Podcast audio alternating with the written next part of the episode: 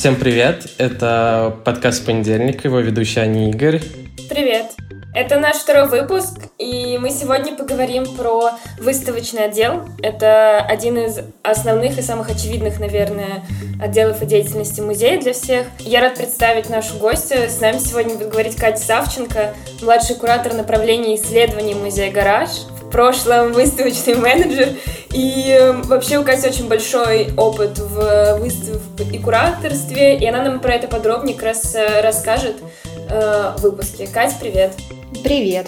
Привет, Кать. Расскажи, пожалуйста, вообще, какие у тебя функции в музее, чем ты сейчас занимаешься? Да, нужно, наверное, сказать, что Катя, ты же была выставочным менеджером, и вот в этом году стала куратором, поэтому Катя сможет нам э, из первых рук рассказать про обе стороны. Да, так и есть. А, я с 2016 года работала выставочным менеджером в гараже, и да, вот сейчас в феврале я а, перешла в другой лагерь. Наверное, тогда стоит начать с того, чем я занималась как выставочный менеджер. Целом, да, мне почему-то нравится применять такую, может быть, не совсем точную аналогию, но которая, например, просто объяснить людям, которые не связаны с а, какой-то музейной деятельностью, чем действительно, вот, например, выставочный менеджер отличается от куратора. А, это примерно как режиссер и продюсер в фильме. Да? А, по сути, куратор — это человек, который отвечает за все, что касается контента, да, содержания проекта. А менеджер — это человек, который делает все это реальным, воплощает в жизнь. Это вот, если так вкратце об этом говорить, а, есть у менеджера в зависимости от размера проекта и в зависимости от его позиции. Мне кажется, два таких больших основных блока задач. Первый – это какие-то общие стратегические задачи а, на проекте, потому что менеджер – это человек, который а, планирует бюджет проекта в целом, планирует график работы проекта, за всем этим следит, корректирует. Человек, который связывает все единицы внутри команды проекта, обеспечивает коммуникацию между ними, решает какие-то кризисные вопросы, снимает напряжение. С одной стороны, с другой стороны, есть э, набор э, четких практических задач, которые тоже нужно делать. Это транспортировка работ, оформление страховок, оформление договоров. В общем, ряд таких мелких именно производственных задач, скажем так. Ну, то есть у тебя повышение, да, можно сказать, все-таки произошло? Или это просто две разные работы?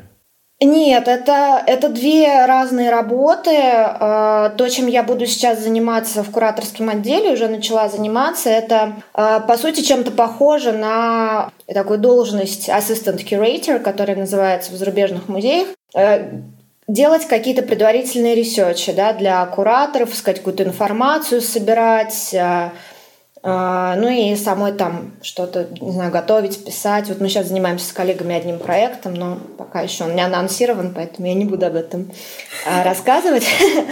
Вот. То есть это, по сути, просто другой функционал. Да? Я работала с реализацией, сейчас я буду работать с контентом.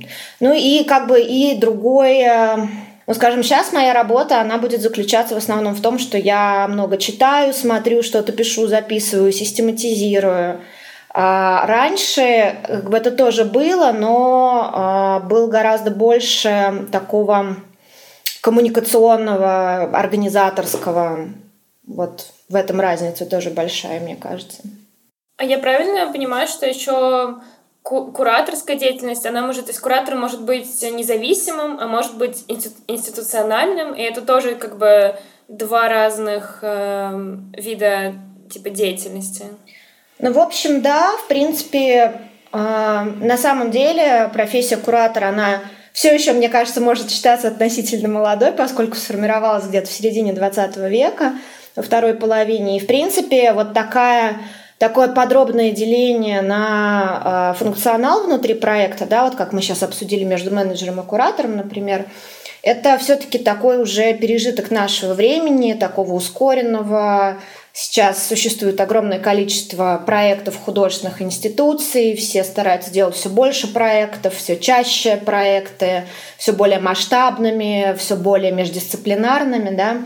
Все-таки там, если мы шагнем на 50 лет назад, была немного другая ситуация, и, в принципе, вот первые кураторы, они себя называли exhibition makers, то есть люди, которые, в принципе, объединяли в себе все функции. И менеджеры, и кураторы, как мы сейчас это понимаем, и иногда хранителя в музее, это тоже один важный персонаж, который включен в весь этот процесс. И да, конечно, вопрос того, в чем, из чего состоит работа куратора, он очень зависит от ситуации, да, потому что есть а, например, независимые маленькие проекты, да, где вот есть, допустим, ты куратор, твои пять художников, с которыми ты работаешь на проекте, и площадка, и вы все делаете вместе от начала до конца, да, от придумывания идей до написания текстов до повестки этикеток в пространстве. Есть большие музеи, да, где э, куратор это скорее не персональный голос, а голос институции, где есть большой аппарат, который обрабатывает проект со всех сторон, да, деление на разные – функции. А, есть, а, например, большие отдельные проекты типа Биеннале, где куратор это такая приглашенная звездная фигура. Да, это тоже немножко другой оттенок. Вот, как-то так я бы сказала. Расскажи, пожалуйста, про процесс создания выставок. Как они вот сейчас создаются в гараже? Существует ли какой-то алгоритм? Как ты взаимодействуешь с художником? Но процесс на самом деле довольно прямолинейный, то есть в какой-то момент появляется идея проекта, она может появляться разным образом, либо это идея, которая родилась у нас внутри кураторского коллектива, либо это какой-то проект, что сейчас реже, который куратором показался уместным в рамках нашей программы, который уже был сделан какой-то другой институцией, которую мы там привозим и локализируем у себя в музее. А, эта идея, она с момента, как она появляется, происходит некая ее проработка куратор, куратором, и потом присоединяется к проекту менеджер и начинается реализация. Да, составляется список работ, начинается общение с художниками, которые будут делать новые работы для выставки, или другими музеями, которые будут давать уже существующие произведения на выставку, или там частными коллекционерами, галереями. И менеджер потом начинает уже планировать все детали, да, как он будет организовывать транспортировку э, и так далее. И важный момент, конечно, в каждом проекте это архитектура, которая тоже появляется достаточно, начинает разрабатываться достаточно на раннем этапе, которая потом уточняется, уточняется, уточняется и превращается в рабочие чертежи ближе к реализации проекта. Если говорить про общение с художниками, тут как бы и куратор, и менеджер обычно в деле. Да? Куратор — это человек, который приглашает художника, выбирает, обычно проводит с ним какие-то первые беседы, они вместе либо выбирают проект, либо как-то продумывают новый проект. А менеджер, он уже общается обычно с художником во всем, что касается реализации да, и там они, мы вместе подбираем подрядчика, например, который будет что-то делать, а, там, либо мы закупаем какие-то материалы для них, ну, в общем, все такие практические вещи решаем. А как тебе кажется, вот сейчас в, в этом мире музея, который достаточно гибридный, достаточно много составное, как бы теперь пространство, выставки, они продолжают занимать какую-то центральную роль? Или они становятся одним из, как бы, одной из активностей музея просто. Мне кажется, что мы вообще используем часто слово проект, да, потому что оно как раз может вобрать в себя разные э, смыслы. Мне кажется, что здесь скорее речь идет не о с другого немножко, с другой стороны, да, потому что задача всегда в том у куратора, чтобы преподнести там свою идею или результат своего исследования, да, тот вопрос, о котором он хочет поговорить с помощью своего проекта, а, преподнести так, как он это видит интересно, и как это вовлечет зрителя, и как это отзовется. Да? И сейчас просто есть понимание того, что можно включать разные жанры, да, что проект может быть гибким, и а, здесь скорее дело в том, какие средства куратору покажутся а, подходящими для выражения своей идеи, скажем так. И это вполне может быть выставка, да, и это вполне может быть даже какая-то э, архивная часть, например, на проекте, да, такая там каноническая с документами в витрине, да, если она соответствует тому, что хочет сказать куратор.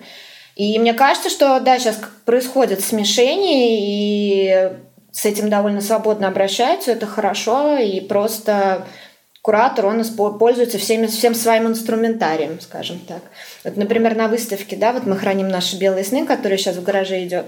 У нас есть, есть такая э, классическая выставка да, с живописью, с графикой, с архивными материалами, с витринами. Но при этом часть проекта — это и э, перформансы, например, группы Вася Рам, для которых есть отдельное пространство. И э, тут скорее вопрос в том, какой материал доступен. А, а какую ты цель ставишь перед собой как куратор? Ну, в создании выставки я имею в виду. Лично для меня важно, чтобы если у меня есть какая, какой-то вопрос, да, который я хочу показатели обсудить, и э, для которого, я знаю, есть э, произведения художников или художники, которые смогут со мной на эту тему поговорить, и мы вместе сможем о ней рассказать. Вот, наверное, какая-то точность — это хорошая, мне кажется, цель.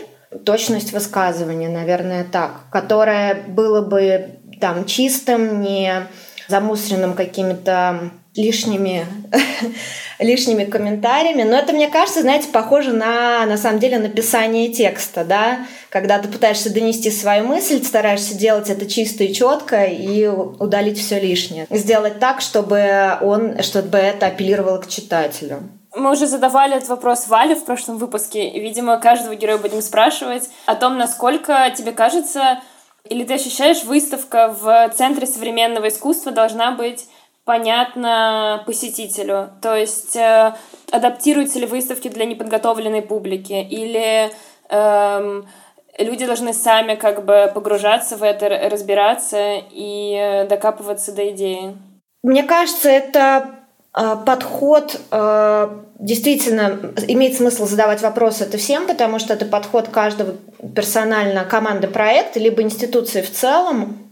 В принципе, средства, которыми можно упростить понимание, ну, условно, да, упростить понимание, это, наверное, какие-то сопроводительные тексты на выставке, дата, как расположены работы а, и так далее. И, э, в принципе, я знаю, что есть музеи, у которых есть какие-то четкие гайдлайны о том, какими должны быть выставочные тексты. Это в основном то, о чем я знаю, какие-то большие зарубежные институции, типа там Tate, например, у MoMA наверняка есть, да, вот свой какой-то выработанный голос, манера общения со зрителем.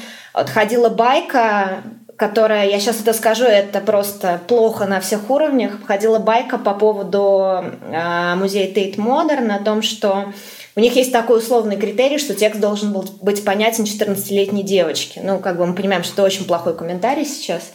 Но я не знаю, насколько это правда, но на самом деле, если смотреть на их тексты, они действительно какие-то очень понятные, но для меня, например, они не являются какими-то оскорбительно простыми, да, и упрощающими, да, э, излишне упрощающими. Э, как бы есть вот такой подход, есть подход другой, который э, связан, может быть, больше с просветительской деятельностью, о том, что ты, допустим, пришел на проект, и ты должен как-то просветиться да, в этом плане. Ну, тоже в нем есть свои плюсы и минусы.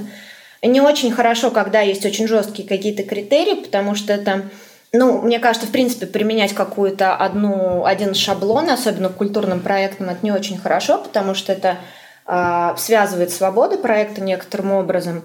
Но, в принципе, мне кажется, что многие стараются э, там тоже делать, писать тексты все-таки с оглядкой на то, что их читает человек, который там не, не погружен в терминологию очень сильно э, и может, ну, в общем, не говорит на этом языке каждый день. Мне кажется, что вполне можно это делать, при этом не упрощая тот смысл, который ты хочешь донести, да, но это, да, это такое, мне кажется, мастерство, которое, в общем, оно довольно особенное. Я вот не знаю, у меня бы получилось или нет. Получается у меня или нет, да, А ты помнишь какой-нибудь э, пример личный, когда ты пришла на выставку и такая ВТФ, типа ничего не понятно, что это? О, ну, а, вот этот вот эффект ВТФ, он обычно у меня чаще всего возникал, когда я училась в магистратуре, а, и мы ходили смотреть, я ходила смотреть очень много разных э,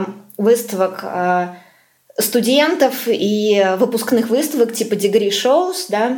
Это обычно какие-то небольшие проекты, которые курируют молодые начинающие кураторы с молодыми начинающими художниками – и часто так бывает, что там встречались такие тексты, которые такое впечатление, что они переписывали их друг у друга. Просто набор, как бы, набор шаблонных понятий, терминов, которые они обсуждали, видимо, во время своего образования. И одни и те же там книжки, которые они читали. Был даже какой-то проект, кто-то сделал автоматическую генерацию вот этих кураторских текстов к выставкам, да, когда просто ты там можешь нажать кнопку, и тебе будет сгенерирован какой-то условный текст, со всеми этими терминами, и э, он будет просто до смеха похож на то, что вот я видела. И вот, наверное, вот это самое вот ДФ, когда ты читаешь, ты вообще не понимаешь, что хотел сказать человек всем этим текстом. И такой, о боже, нет. Вот в этом плане, кстати, интересный вопрос, который обсуждается, это о том, что должны ли художники уметь грамотно описывать свои проекты, потому что с одной стороны, это какое-то требование, которое сейчас в современном мире необходимо, потому что художники подают на гранты и пишут описание своих проектов там для грантов. При общении с кураторами эти тексты могут быть необходимы. Да? Вот есть такое, используется слово proposal, да, предложение проекта. Вот там обычно эти тексты нужны, и, в принципе, у художников с разной степенью успеха это получается. И я, например, лично э, не уверена, насколько честно требовать от художника, который работает там в совсем других э, медиа и техниках э, требовать, чтобы он еще как бы излагал суть своего проекта тем же языком, которым бы это, например, делал куратор, потому что, по идее, это работа как раз куратора, да. Я даже думала, что это хорошо, что художники не составляют экспликации к своим работам, потому что, во-первых, они мыслят в других категориях, во-вторых, у них нету какого-то взгляда извне на свою работу, чтобы объяснить ее, и в-третьих, это же действительно очень важный вопрос языка, ну, то есть э, даже не все вот кураторы и менеджеры могут составить текст понятный, э, а художник, он же совсем, он же не словами оперирует, а визуальными, и ему, наверное, еще сложнее это все так. Единственное, что как бы в защиту этой истории я скажу, это полезно просто для самого художника, потому что когда ты описываешь свой проект, у тебя как-то э, складывается больше... Ну, это какое-то упражнение скорее для себя, для понимания того, что ты делаешь. Но в целом, да, я согласна, что это такая... Вопрос такой насущный. Расскажи тогда чуть про взаимодействие вот э, кураторов и художников. И бывает ли такое, когда куратор видит что-то большее даже, чем закладывает художник э, в какое-то свое произведение? Как бы, во-первых, мне кажется, у каждого куратора есть какая-то своя перспектива, да, э, зависящая от того, какие вопросы куратора интересуют. Да, есть кураторы, которые интересуются социальными или политическими ситуациями в мире, в обществе и видят искусство через эту призму. Есть кураторы, которые видят искусство через призму скорее вот, который идет там от Фрейда, Лакана и так далее, такой более психоаналитический угол. В общем, зависит, мне кажется, во-первых, от личной перспективы куратора, да, то, какой комментарий он дает на работу. В принципе, то, что я как менеджер, например, со стороны замечала, это то, что, в принципе, если речь идет о ныне живущих художниках, то э, кураторы находятся все-таки с ними в коммуникации постоянной. Да? Это не то, что там художник придумал проект, сдал его и о нем забыл до открытия выставки. Происходит общение, часто кураторы там обсуждают тоже тексты о работах с художниками, либо их составляют все-таки на основе того, что они ранее обсуждали, каких-то материалов от художников. То есть здесь, мне кажется, речь не идет о каком-то именно от себя да, высказывании. Привносить что-то вот прям сверх? Ну, это сложный вопрос. Но я хотела сказать, что я просто в своем пока еще очень маленьком кураторском опыте, да, я все-таки стараюсь скорее прочитать то, что как эта работа появилась, э, мыслилась художником, но при этом у меня есть логика своего проекта, как эта работа в логику моего проекта встраивается, нежели чем додумывать от себя. Сколько менеджеров вообще может быть у выставки? Один выставочный менеджер или их несколько? Может быть, несколько. Вот э, у нас часто сейчас несколько менеджеров работает над проектами. И это связано с тем, вот, о чем я вначале говорила, что есть пул большой стратегических задач, и есть большой объем практических деталей, которые, за которыми нужно следить. И все-таки это, это огромный объем работы, если речь идет о большой коллективной выставке. И хорошо, когда есть команда менеджеров, у которых есть одно видение того, как должен быть организован проект, но которые при этом делят между собой обязанности, потому что тогда больше внимания уделяется всем вопросам. И, например, когда речь идет о большой коллективной выставке, в которой участвуют много художников, которые еще, допустим, есть большая разница в том, что дает ли художник какую-то уже ранее готовую работу на выставку или почти готовый проект, либо если он реализует новый проект для выставки, там приезжает на монтаж, больший объем коммуникации с ним проходит. И хорошо, когда относительно всех художников есть достаточный объем внимания со стороны команды, да, что участник проекта не чувствует себя брошенным. И хорошо, когда есть несколько менеджеров плюс один или несколько кураторов, которые э, все это осуществляют. Ну вот, например, когда я еще занималась шестой Московской биеннале, это последняя биеннале, которая существовала до той формации, в которой Московская биеннале происходит сейчас.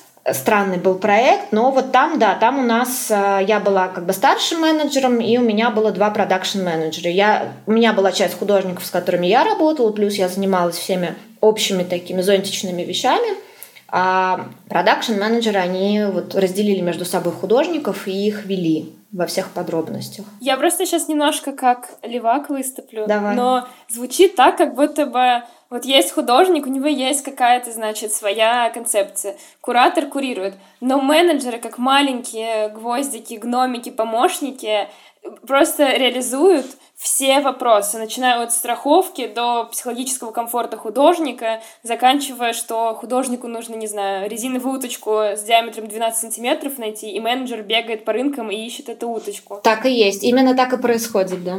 Да, но, но при этом же кажется, как будто бы кура... ну, художники вообще как бы в ореоле просто поклонение славы. И кураторы тоже на первом плане. Получается, что менеджеры — это такие непризнанные борцы за выставки, что ли? Ну, ты знаешь, я бы... У меня есть несколько комментариев. Мне кажется, во-первых, что художники, они иногда в ореоле, иногда нет. все таки сейчас есть какое-то понимание того, что художник — это тоже участник процесса, да, и есть какая-то там культура общения и так далее.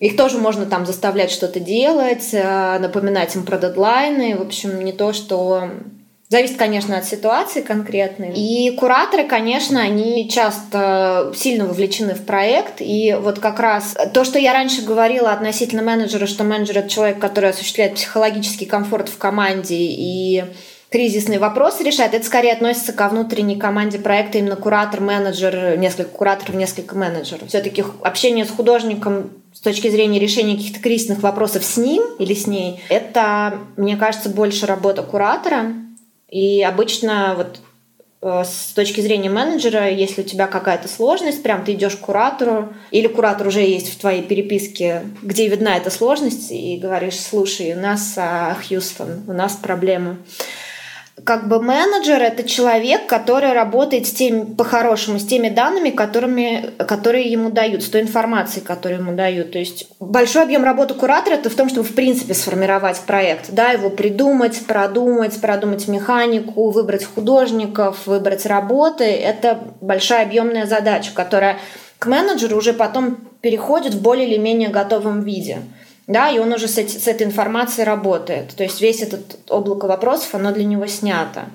То есть мне кажется, что в принципе есть достаточно равное разделение все-таки функций, по крайней мере, у нас между кураторами и менеджерами. Кураторы еще, например, берут на себя вот а, все, что касается там общения с прессой, каких-то дополнительных комментариев, всего, что уточняет э, содержание проекта. Да, пока менеджер бегает по рынкам за резиновой удочкой, куратор стоит и отстреливается от э, журналистов, которые хотят все знать и так далее. На выставочном тексте, там, где команда, всегда все-таки обычно выставочные менеджеры, они указываются. Да, указаны кураторы, указаны менеджеры, иногда архитекторы, главный хранитель. В общем, такая какой-то основной костяк э, выставки. У тебя были какие-нибудь самые невероятные победы в плане найти на выставку что-то странное за пять секунд? как обычный запрос. У нас было огромное приключение по созданию силиконовых фигур э, Ленина и прекрасной девы для выставки Павла Пиперштейна. Э, я, это не та история, это которая... в гараже, которая, да, недавно прошла? Да, да, она была прошлой зимой, кажется. Я не могу сказать, что я супер горжусь тем, как я все организовала в этом отношении, но это была, да, такая, в общем, занимательная история, где нужно было найти умельцев, которые сделают эти фигуры, при том, что фигура девушки, она должна была отвечать скорее абстрактным пашным представлением о неком прекрасном внеземном существе. Да, у Паши есть представление о внеземном прекрасном существе. У менеджера есть задача сформировать четкий бриф для подрядчика. И у нас были какие-то очень смешные конфузы, например, там такая, Паш, нужно решить про размер груди. Паш, так, Третий. Третий. Нам приходит фотография образцов, очень большая. Паш, ты просил это очень большая. Получить очень четкие инструкции от художника, что он хочет, это такая прям специальная задача иногда. Иногда, да, иногда нет. И на самом деле, принципе, большие художники, международно признанные, они у них обычно есть свои студии, которые иногда доходят просто до какого-то уровня полуутопического, которые занимаются как раз всем продакшеном, связанным с созданием работ для них каких-то сложных. Да? То есть это не выставочный менеджер музея «Гараж», который не так близко знаком с художником, ищет да, что-то, а уже студия художников, которые с ним работают там, много лет, которыми у них немножко другой уровень общения. У нас, к сожалению, это не так часто встречается нет все-таки таких ресурсов обычно у художников, чтобы содержать свои студии, к сожалению. Потому что, конечно, это сильно упрощает задачу для менеджера. Ну да, я помню, что я несколько лет назад смотрела документальный фильм про Ай Вэйвэя, и там было, по-моему, про его выставку в Лондоне, и у него была работа с зернышками связанная. И там было показано, как на грузовике приезжает как бы куча зернышек, и, видимо, менеджеры выставки должны были их отбирать, чтобы какие-то... Короче, те, которые ему нужны, надо было класть в поле выставки, а остальные отбирать. И чуваки просто это несколько дней перебирают зернышки. И я смотрела, думаю, господи, кто этим занимается? Вообще, что это за работа мечты? Кто идет на такое? Ну, бывает, но я, я помню этот проект, и я смотрела еще фильм, как это вообще, конечно, интересная история. Мало того, что на него еще работала целая деревня в Китае, которая делала эти зернышки, но это скорее было хорошо, потому что он создал там рабочие места комфортные людям, и они смогли там заработать денег. И, в общем, это было, был регион, который исторически занимается керамикой, поэтому все было по делу. В общем, я, например, вспоминаю какие-то свои самые молодые истории, когда ты еще там стажер или помощник и так далее. А есть как бы то, что помогает какие-то сложные задачи делать, это все-таки то, что у тебя есть какое-то личное вовлечение, и тебе очень интересно наблюдать за тем, как рождается работа, ты как-то подглядываешь или там общаешься с художником. Еще я помню, у меня была веселая из веселых продакшн задач, это когда я тоже там кому-то помогала на ранних этапах. А, нужно было найти для художника 50 одинаковых красных помад. При этом нужно было уложиться там в бюджет очень-очень-очень маленький. И помады нужны были с утра, а время было типа 10 вечера буднего дня. И, ну, но все получилось в итоге, все получилось. Я не помню, кстати, никак, никогда какого-то случая, когда что-то катастрофически прямо не получается. Обычно все-таки как бы либо проблема решается, либо э, происходит а, поиск какого-то компромисса. Есть какие-то прогнозы, как изменятся выставки после карантина, и даже не выставки, а скорее искусство? То есть э, не расстояние между людьми э, в музеях, а появляются ли уже какие-то произведения, связанные с карантином, там, э, с посткарантинным осмыслением? У нас в команде обсуждается несколько способов на это смотреть. Потому что, с одной стороны, сейчас, конечно, огромный информационный поток и в художественном мире, который связан с каким-то осмыслением текущей ситуации, с э, какими-то, не знаю, мыслями на тему того, что будет дальше. То есть, мне кажется, у огромного количества институций или журналов есть сейчас рубрика текстов, посвященных самоизоляции или каким-то будущим сценариям. У нас в том числе мы вот запустили проект «Рефлексии» недавно, где э, мы просим э, исследователей, каких-то теоретиков и так далее, высказаться на темы, которые им близки в этом отношении, и художников, при этом приглашенных проиллюстрировать эти ситуации. И сейчас уже вышло несколько текстов и очень разная перспектива зрения на это. Мне лично кажется, что еще не очень понятно, во-первых, что будет дальше, да, потому что мы там переживали начало, переживали сейчас пик, да, сейчас только начинается потихоньку переживание выхода из всей этой ситуации, возвращение к каким-то обычным сценарием. Я э, смотрела недавно беседу нескольких музейных работников, и там был директор музея в Китае, который открывается, вот э, им разрешили открыться, и он вот, в общем, говорил об этом, но пока тоже никаких конкретных выводов сделать невозможно, мне кажется, еще рано.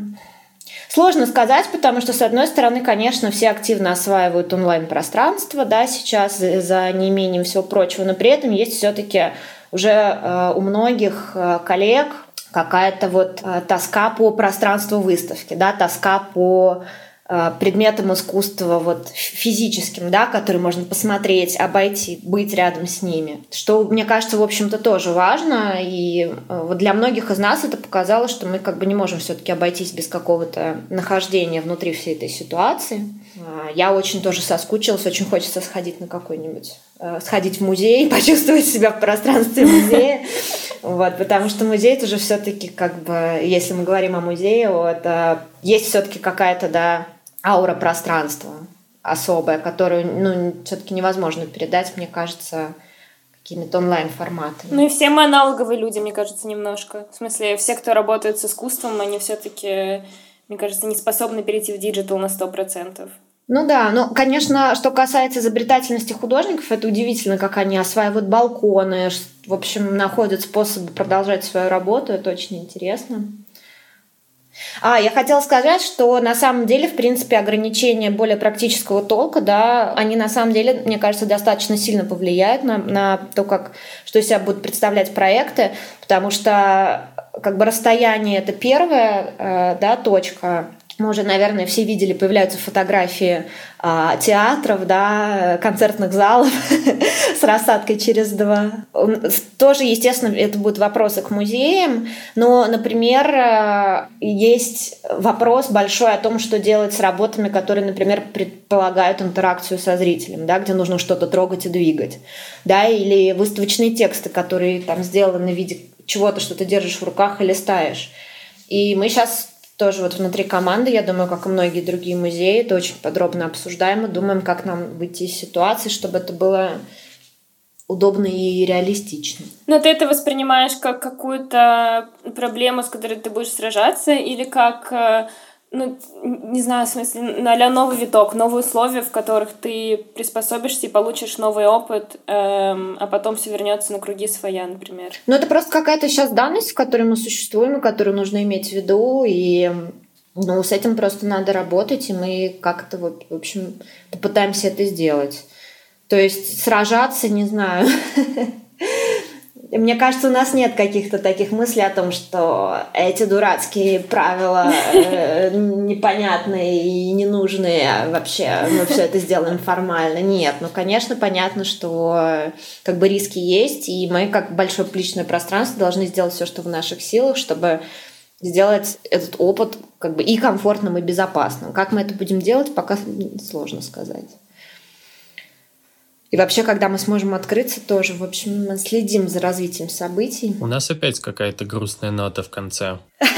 Блин, а вот этого наш второй выпуск. Первый мы тоже закончили на грустный. Нам пришлось как бы э, требовать друг от друга сказать что-то веселое. Реально у всех упадок под конец. Да нет, почему грустный? На самом деле э, э, был смешной момент. Я разговаривала со своей бабушкой, Говорю, слушай, извини, я не смогла тебе позвонить там раньше, у меня очень много работы. Она говорит, очень хорошо, что у тебя очень много работы. Я такая, да, почему? Говорит, я думала, тебя уже уволили. На самом деле все неплохо, и у всех куча дел, и, э, в общем, там есть какие-то сложности с тем, что музей-гараж уже три месяца сидит дома, в отличие от некоторых других музеев. Мы, по-моему, ушли самые первые в карантин. И уже есть такой сложно, да, возникает эта сложность сидения дома. Вот, но на самом деле как бы все нормально, жизнь продолжается. Я вот сейчас буду с коллегами работать над одним будущим проектом, пока не буду о нем рассказывать. А, но это всегда все равно связано с пространством, а, где ты это будешь делать, да.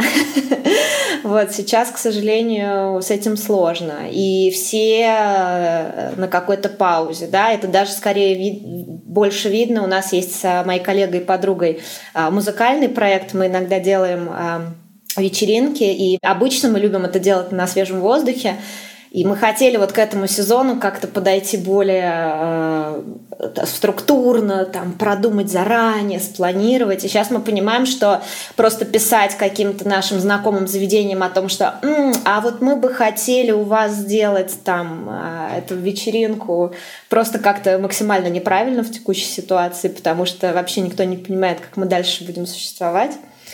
Вот, поэтому, в общем, в общем, так. А можешь э, э, сказать пару каких-нибудь выставок, про которые нужно прочитать и, вообще интересно о них прочитать? Ну, типа они э, там интересно сделаны с точки зрения кураторства.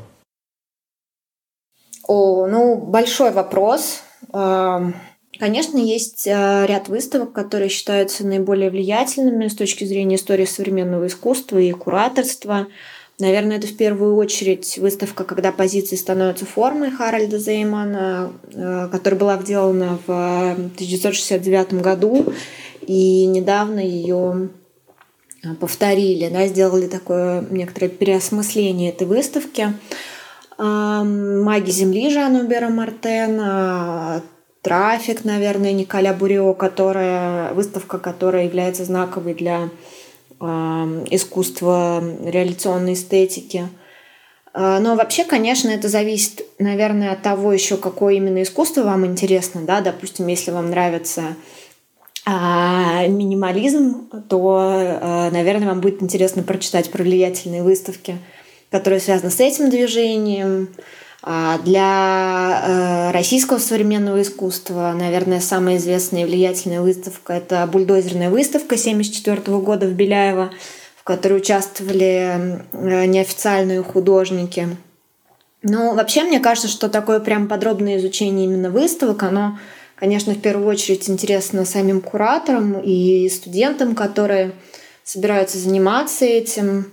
Если есть просто какое-то желание ознакомиться с э, вообще состоянием современного искусства и как оно сформировалось таким, какое оно есть, его истории, наверное, было бы интересно вот прочитать э, такой объемный труд искусства с 1900 года, который проходится по основным направлениям современного искусства, по основным художникам. Э, наверное, я бы если с чего-то начинать, порекомендовала начать с э, этой книги. Ну, пока все на карантине могут подготовиться, прочитав. А потом все в гараж и все смотреть э, менеджера выставок в описании, не только кураторов и художников, и всем донатить везде, всем музеям. Да. Так, хух, Аня, у нас получилось э, закончить на какой-то более-менее хорошей ноте. Руководство к действию, да чего не хватает сейчас. Э, ладно, будем тогда заканчивать. Э, всем спасибо, что нас послушали. И надеюсь, это было интересно. Спасибо, Катя, большое. А, вам спасибо большое. Пока-пока. В этом сезоне в конце каждого выпуска мы просим наших коллег или друзей из регионов ответить на один вопрос, который мы задавали во время основной записи выпуска. И сейчас вы услышите Машу Домричеву из Екатеринбурга. Всем привет! Меня зовут Маша Домрачева. Я являлась э, генеральным координатором 4 и 5 Уральской индустриальной биеннале современного искусства. И специально для подкаста с понедельника я попытаюсь ответить на вопрос, в чем состоит отличие проектов биеннале от обычных проектов. И под обычными проектами я подразумеваю музейные проекты или проекты Центра современного искусства. В первую очередь выставочных. Первое отличие, наверное, заключается в том, что для участия в биеннале и в ключевой выставке биеннале, если быть точнее, потому что, как правило, биеннале имеют несколько программ.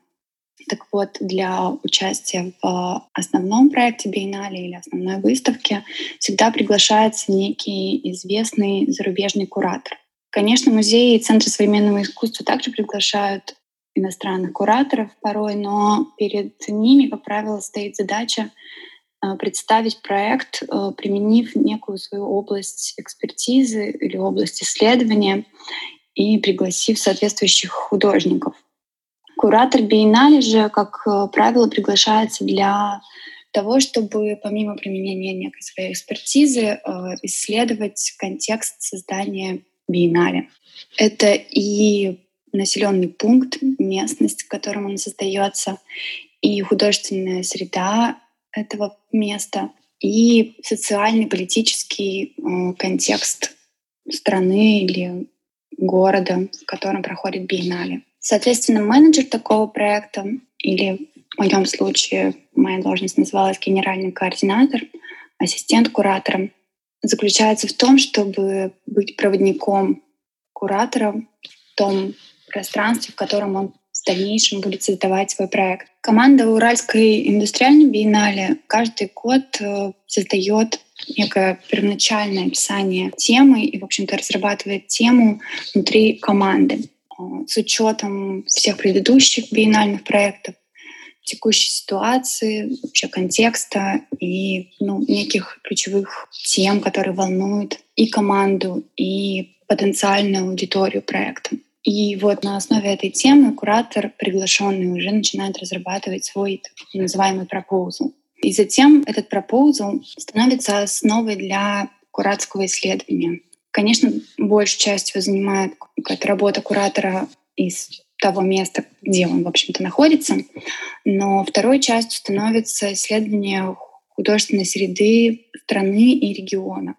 И вот здесь менеджер проекта так скажем, подготавливает почву. Он а, исследует на основе темы текущие художественные практики, составляет предварительный список а, российских художников, предлагает потом его куратору, и вместе они уже знакомятся с этими художниками, и это такой продолжительный процесс, да. Потом куратор по итогам этих а, встреч, так называемых портфолио-ревью, определяет, кто из российских художников, ранее ему неизвестных, будут приглашены для участия в проекте. Ну и второе ключевое отличие — это, пожалуй, площадка проведения проекта. Биеннале довольно часто проводятся в неподготовленных, не специальных выставочных пространствах. И в нашем случае, в случае с Уральской индустриальной биеннале, они всегда проводятся в индустриальных пространствах. Это значит, что в месте проведения выставки изначально нет специализированного оборудования для проведения выставок, нет климат-контроля для развески живописи, нет идеальных белых стен для того, чтобы на них потом проецировать видео, нет подвесов, нет освещения. И это все нужно создавать с нуля. И здесь, конечно же, всегда подключается архитектор выставки, но архитектор не ведет коммуникацию с художниками. Он помогает куратору создать экспозиционный план, на основе которого затем менеджер должен э, общаться с художниками, выясняя, какие пространства больше подходят для работы, как лучше использовать эти пространства. Они часто становятся э, особым контекстом для произведения и здесь возникают, конечно же, идеи э, о сайт-специфичных проектах. Если же нет, то необходимо просто а, понять, какое место в индустриальном пространстве больше подойдет для работы. Так, технические задания, в общем-то, рождаются в процессе. Менеджер проекта и художник пытаются всегда сформировать его совместно. Менеджер отправляет фотографии, художнику, а, и вместе они выясняют, как что лучше инсталлировать. Ну и менеджер собирает э, все технические задания и как бы маневрирует между требованиями художников для того, чтобы а, вместе с куратором принять наилучшее решение для всей коллективной выставки. Ну и поскольку куратор большую часть времени подготовки проекта работает дистанционно, именно менеджер становится таким координатором на месте. Ну и, наконец, наверное, из-за объема работы, который лежит перед куратором в рамках создания проекта, а биеннале, как правило, предполагает большое количество участвующих художников, на плечи менеджера ложится большая часть э, переговоров с художниками и правообладателями, так условно их назовем. И таким образом получается, что некоторые произведения могут быть созданы абсолютно автономно от куратора. То есть он решает, а, что он хочет включить, а все дальнейшие детали уже могут перерабатываться командой вместе с художником. Но это, конечно, не большой процент. Вот такие ключевые отличия я бы выделила. Надеюсь, вам было интересно слушать. Всем пока.